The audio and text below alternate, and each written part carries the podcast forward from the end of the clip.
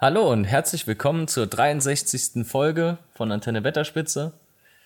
In gewohnter Aufstellung mit Marc und meiner Wenigkeit.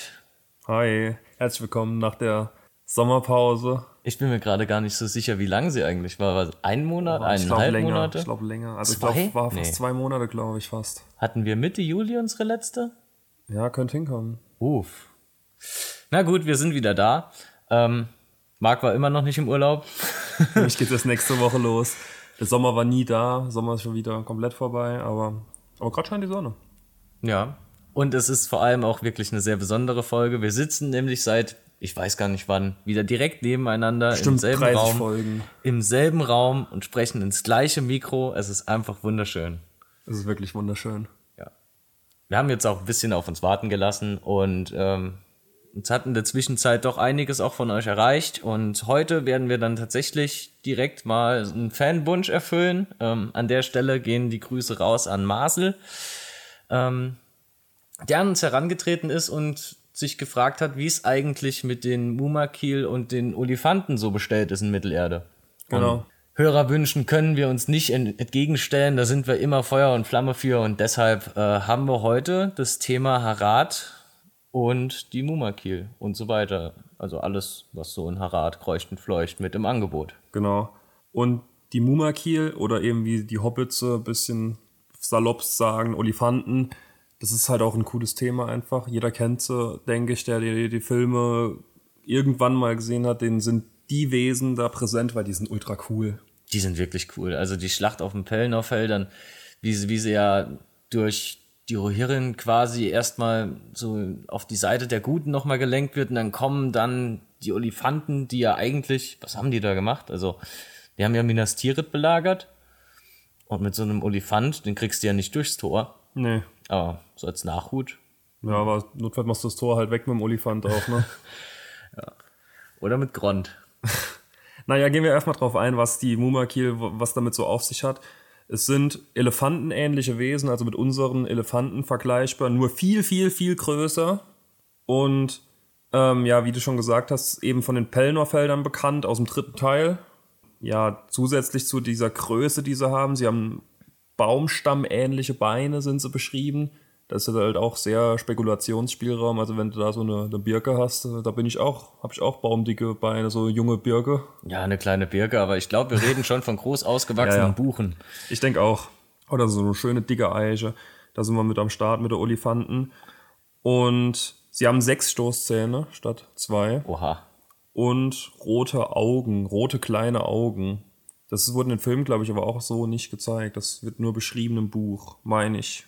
Ich bin mir auch nicht sicher in den, in den Filmen, wie viele Stoßzähne sie Die jetzt haben sechs, haben. die haben, so, sie sechs? so zwei lange nach unten und dann noch, glaube oben und unten drunter so einen in die jeweilige Richtung gebeugt dann. Ja, muss ich mal noch mal reinschauen. was in den Filmen und Büchern so ein bisschen widersprüchlich ist, wobei man das auch wieder sehr als Spekulationsspielraum äh, legen kann oder Interpretationsspielraum. Im Buch werden die Ohren als Segel groß beschrieben, wobei wir da jetzt auch, auch wieder, da gibt's verschiedene Boote halt, ne? Und da gibt's dementsprechend auch verschiedene Segelgrößen. Und in den Filmen werden sie eben mit relativ kleinen Ohren gezeigt im Vergleich zu der Größe des Wesens. Das ist eher so wie so ein asiatischer Elefant. Also das ist ja auch ein Riesenunterschied zwischen dem asiatischen und dem afrikanischen Elefant. Ähm, ja, wirken da eher klein die Ohren, wobei man das halt relativieren muss. Stimmt. Also ist wahrscheinlich immer noch die Größe eines kleinen Segels, aber es ist kein so riesengroßes Schiff, würde ich jetzt mal sagen. Wo kommen die Mumakil her?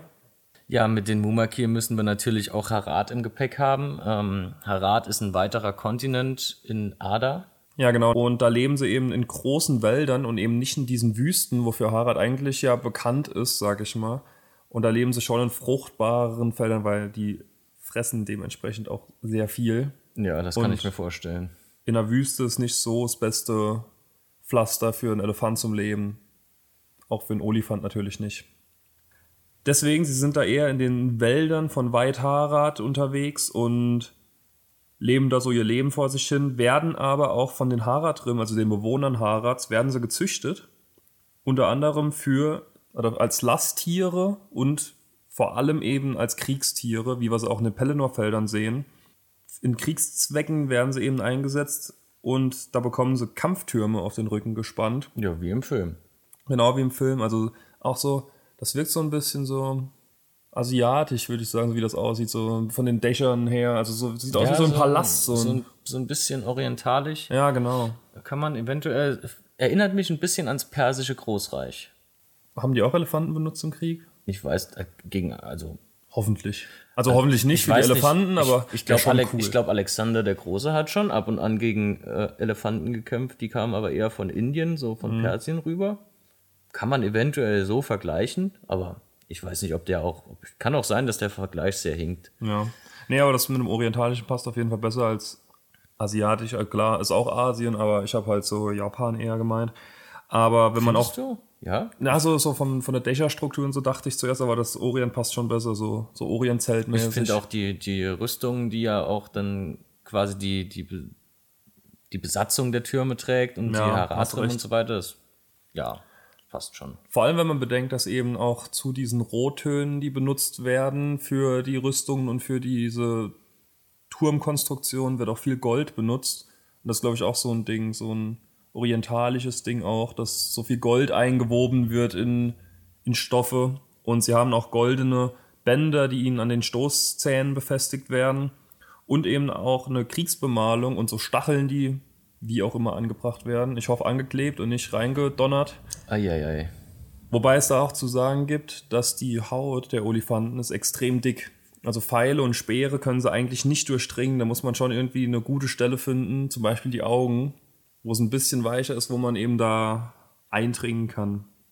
Und diese Kriegsbemalung, die Stacheln, die sind eher so zur Abschreckung von Feinden, dass die direkt die Flucht ergreifen, ohne dass von diesen Türmen, die auf den Rücken sind, die Speer und ähm, Pfeil- und Bogenbesatzung, dass die da über eingreifen müssen. Das stelle ich mir auch gar nicht so einfach vor. Auf so einem, also ich denke, der, der wankt ganz schön. Ich kann mir nicht vorstellen, dass der gerader Gang hat, wenn der so groß und schwer ist. Und dass du dann auf einem haushohen Tier bist, auf dem Rücken, auf einem Turm, der irgendwie noch von Hand gebaut wurde, und da noch mit einem Pfeil und Bogen runterschießen musst. Du als Pfeil- und Bogenexperte, was sagst du dazu? Ah, als Pfeil- und Bogenexperte. Die Karriere liegt tatsächlich schon lang zurück.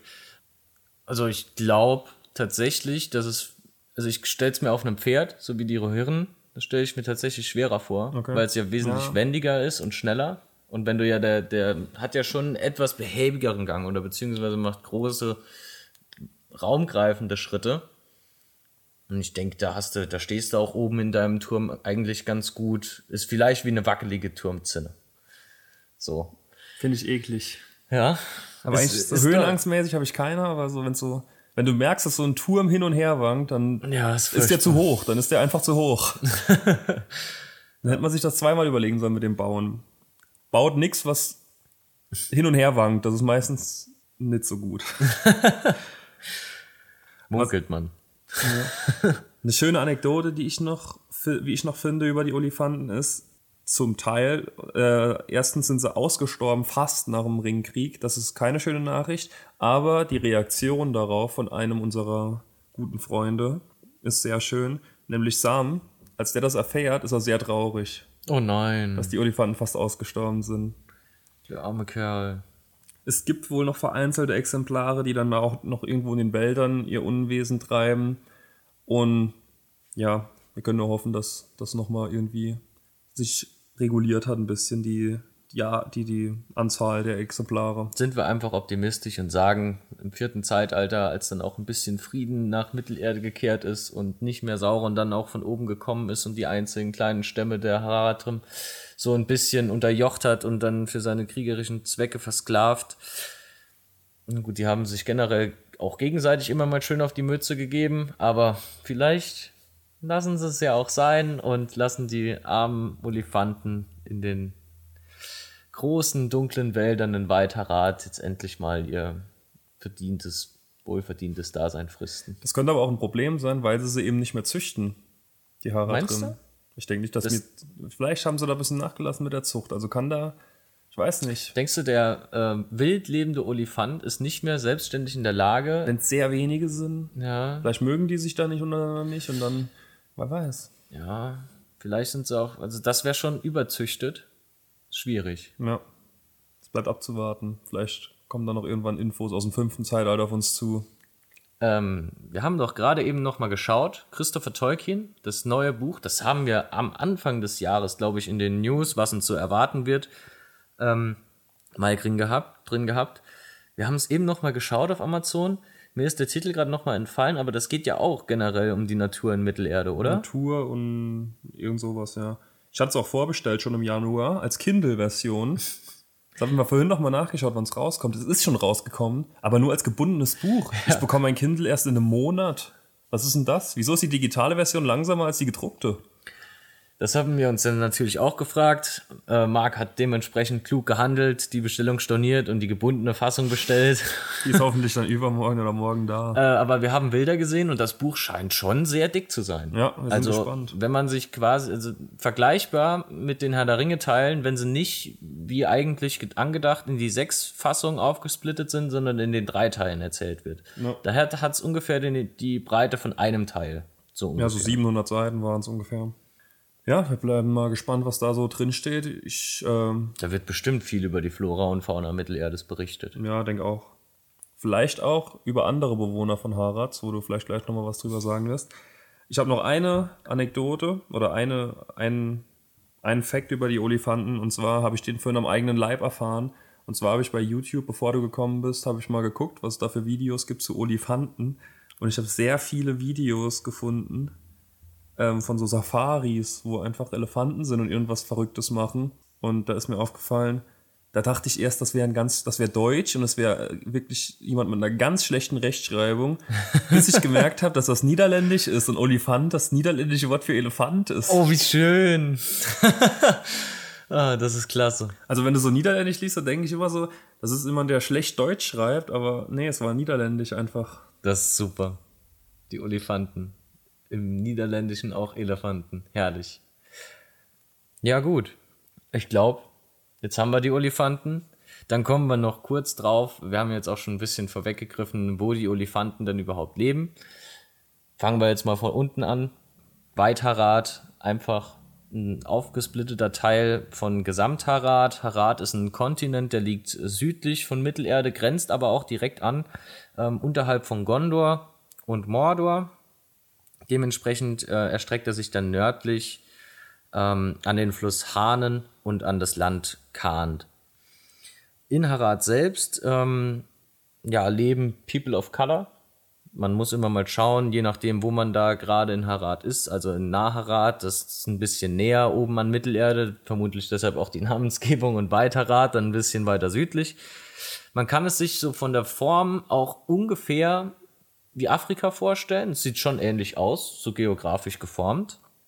In Naharat ähm, leben dann Menschen mit einem etwas dunkleren Hautteint als in Gondor. Und wenn man dann noch weiter nach Süden geht, dann wird es immer dunkler.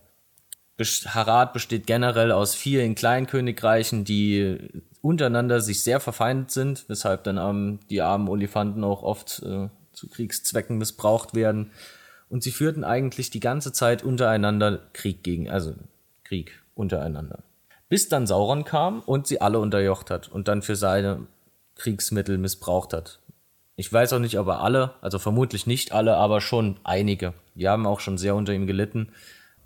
Da waren seine Fühler ja ziemlich weitläufig, auch ein bisschen in den Norden, äh, Richtung Ruhen und so weiter. Da war sein Einzugsgebiet doch schon groß. Ähm, Harat, Geograf, also, ähm, nee, nicht geografisch. Wie nennt man es denn? Der Flora und Fauna. Ist ja auch egal. Überwiegend ein Ödland mit vielen Wüsten. Ähm, gen Süden trifft man dann auch auf einen großen dunklen Wald, wo eben die Olifanten auch herkommen und leben. Der wird schon üppiger dann sein und auch vermutlich ein bisschen fruchtbarer. Ja, aufgrund der Rüstung, die die Haratrim auch in den Schlachten äh, des Ringkriegs trugen, kann man davon ausgehen, dass es in Harad auch reiche Erzvorkommen gibt. Äh, dementsprechend sind ihre Kriegswerkzeuge auch oft noch mit Gold bestückt oder verziert und ihre Rüstungen sind aus Bronzeplatten hergestellt. Also alles in allem ein etwas kargeres, vermutlich sehr warmes Land, das unten, ähm, je weiter man dann gen Süden kommt, dann doch noch mal ein bisschen fruchtbarer wird. Ja, Topografisch war, glaube ich. Ist, glaub ich. Topografisch? Das habe ich ja noch nie gehört, das Wort. Ich meine, ich glaube, das ist. Aber ich bin auch wirklich absolut nicht vom Fach, was, diese, was, was es in diese Richtung hier angeht. Ja, so viel zu Harat. Der arme Mark wird jetzt noch ein kleines Opfer eines Anschlags von mir. Oh je. Völlig unvorbereitet. Oh nee. Zwar habe ich mir eben, als ich zu Marc gefahren bin, ist mir was Schönes eingefallen. Ähm, und zwar möchte ich ein kleines Gedankenspiel mit dir machen. Okay. Wir, ma- wir sind ja jetzt quasi aus unserem Sommerurlaub zurück. Und dementsprechend habe ich mir gedacht, Marc, stellen wir uns mal vor, wir leben im Auenland, wir sind Hobbits, ähm, stehen in der Blüte unseres Lebens, haben eine kleine Gärtnerei am Laufen, wir haben wirtschaftlich ein paar Freiräume, haben ein schönes Häuslein, alles pipapo. Wunderbar. Und jetzt stellt sich die Frage, wir wollen mal ein bisschen was von Mittelerde sehen. Wo würdest du Urlaub machen? Boah, ganz stark, ganz starke Frage. Mm, Wenn ich jetzt davon ausgehe, dass ich im Auenland bin. Und wir sagen, es, es ist das vierte Zeitalter, der Ringkrieg ist also vorbei und Mittelerde ist überwiegend befriedet. Okay. Hm. Also wenn ich schon, wenn ich aus dem Auenland bin, hätte ich so zwei Extreme, die ich wahrscheinlich sehen will. Vor allem, wenn ich davon ausgehe, dass ich vorher als Hobbit nicht so rumgekommen bin, weil ich eben äh, meinen Gärtnern Pflichten nachkomme. Ja, so ein kleiner Gärtnereibetrieb muss man auch schon mal äh, erstmal aufbauen. ja, deswegen, da Ne? muss man erstmal, da, da kommt man nicht weiter wie Prä wahrscheinlich. Ich denke, ich würde schon mal gern Schnee sehen wollen. Also vielleicht zieht es mich doch in den Norden. Aber was, ich, was mich auch sehr äh, reizen würde, wäre, denke ich, dass ich eventuell zum Erebor gehen würde. Ja, das hatte ich, hatte ich auch im Kopf. Aber mit dem, mit dem Schnee, ich bin mir jetzt nicht sicher, aber ich glaube, das liegt ja schon recht im Norden von das Mittelerde. Es kann das schon mal sein, wenn da ein, also bin jetzt nicht genau im Bilde, wie es temperaturtechnisch im Auenland aussieht, aber ich würde schon denken, dass es jetzt hier so mit uns vergleichbar ist. Ja, ich dachte, haben es ja auch so- ab und an mal Schnee. Ich dachte schon, es wäre so gemäßigt, also so Neuseeland-mäßig, wo es irgendwie immer so 15 Grad ist, aber nie wärmer, nie kälter. nee, ich denke, ich denk, mich zieht zum Erebor und zur. Da ist halt auch eine coole Stadt dann direkt am See und ein bisschen, bisschen am See dann entspannen und so. Also. Ja, genau. Da, da muss ich dir vollkommen zustimmen. Oder halt Bruchtal. Ich habe mir dann halt, ich habe mir dann halt gedacht, ähm, der Erebor definitiv. Es gibt dann diese, diese zwei Extremen, wie man sie jetzt hier entweder, also bei uns auch kennt. Entweder man will ans Meer oder man will in die Berge. So in der Regel. ja. Ähm, und am Erebor, da hat man, hat man die Stadt Thal, man hat den Erebor nochmal, man hat eventuell den Düsterwald noch angrenzend. Ähm, es ist eigentlich eine schöne Landschaft. Ich denke, da oben kann man auch wunderbar mal ein bisschen entspannen. Aber mein Favorit wäre, glaube ich, dann tatsächlich so einfach nach Gondor, so in, in der Belfalas. So ein bisschen schon die Südgrenze von Gondor. mm, Da ein bisschen ans Meer, vielleicht Kerandros sich anschauen oder so die gondorianischen Städte mal durchreisen. Also ist schon. So als Hobbit hat man ja schon ganz Mittelerde dann offen. ja, das stimmt. Das ist eine sehr gute Frage. Da hat man viele Möglichkeiten. Und vor allem je nach Reiseroute kann man ja auch noch einen kleinen Zwischenstopp in Rohan machen. ja. Sich die goldene Halle in Meadowside anschauen. Ja, doch, stelle ich mir gut vor, so als Hobbit mit dem, mit dem, mit dem Camcorder am Handgelenk, so, mit so einem Band am Handgelenk da So, so auf einem kleinen Karren mit einem äh, kleinen Maulesel vorne dran gespannt, tuckert man da einmal schön runter, ähm, durch E-Region durch, äh, in Rohan rein und dann so zu Gondor hin. Ja, so ein schöner Roadtrip gemacht mit dem Eselskarren. Ja, so ein bisschen wie, wie Gandalf ankommt, so, Ja, so wenn, ja. wenn er auf Frodo trifft. Genau so ein Karren. Den würde ich vorher auf jeden Fall mal fragen, was er so empfehlen kann, weil der hat alles gesehen.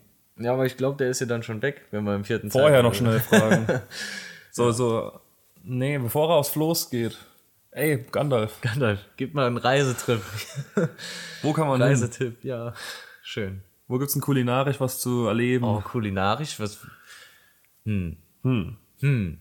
Wir haben ja schon, wir haben ja ein Hobbit-Kochbuch, Marc. Jetzt hast du hier gerade was, jetzt hast du hier Gedankengänge angestoßen. Ich glaube, wir müssten noch mal kochen.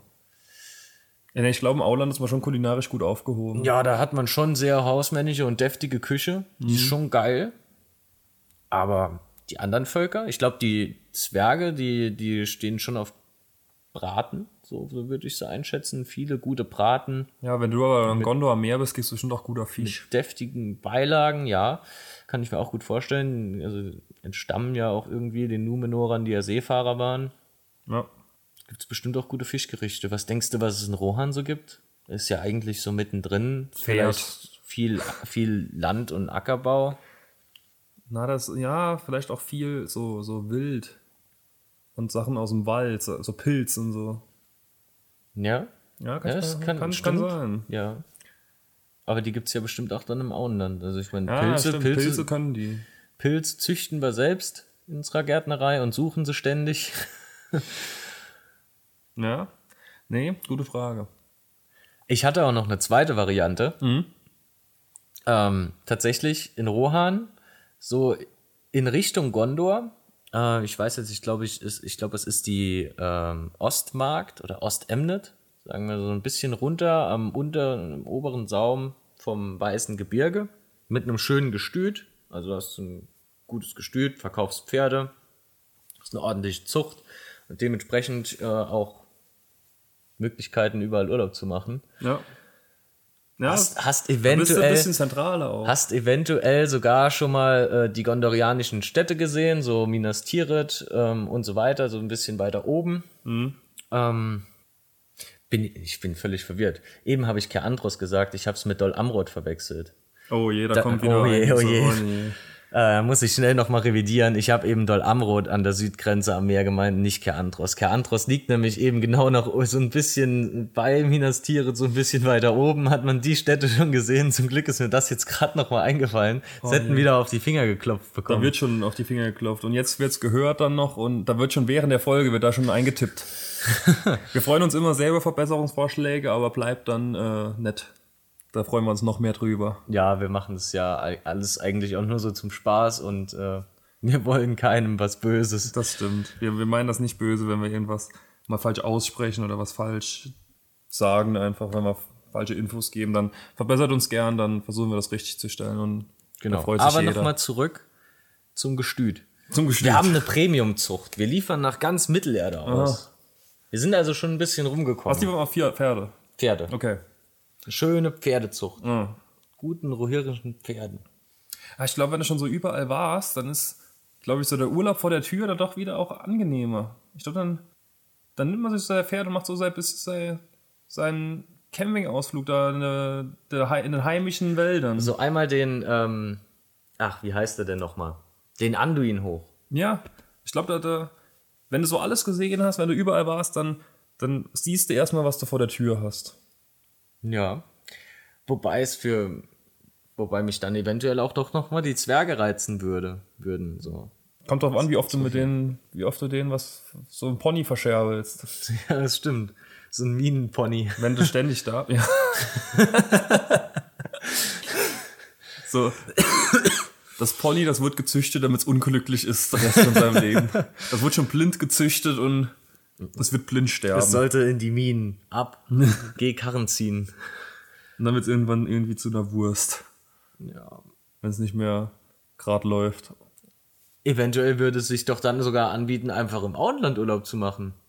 Ja. Also ich meine, die, also so Hobbits werden jetzt vermutlich nicht so viele Bestellungen aus Rohan aufgeben. Vielleicht zieht's einen dann da hoch. Vielleicht, ja.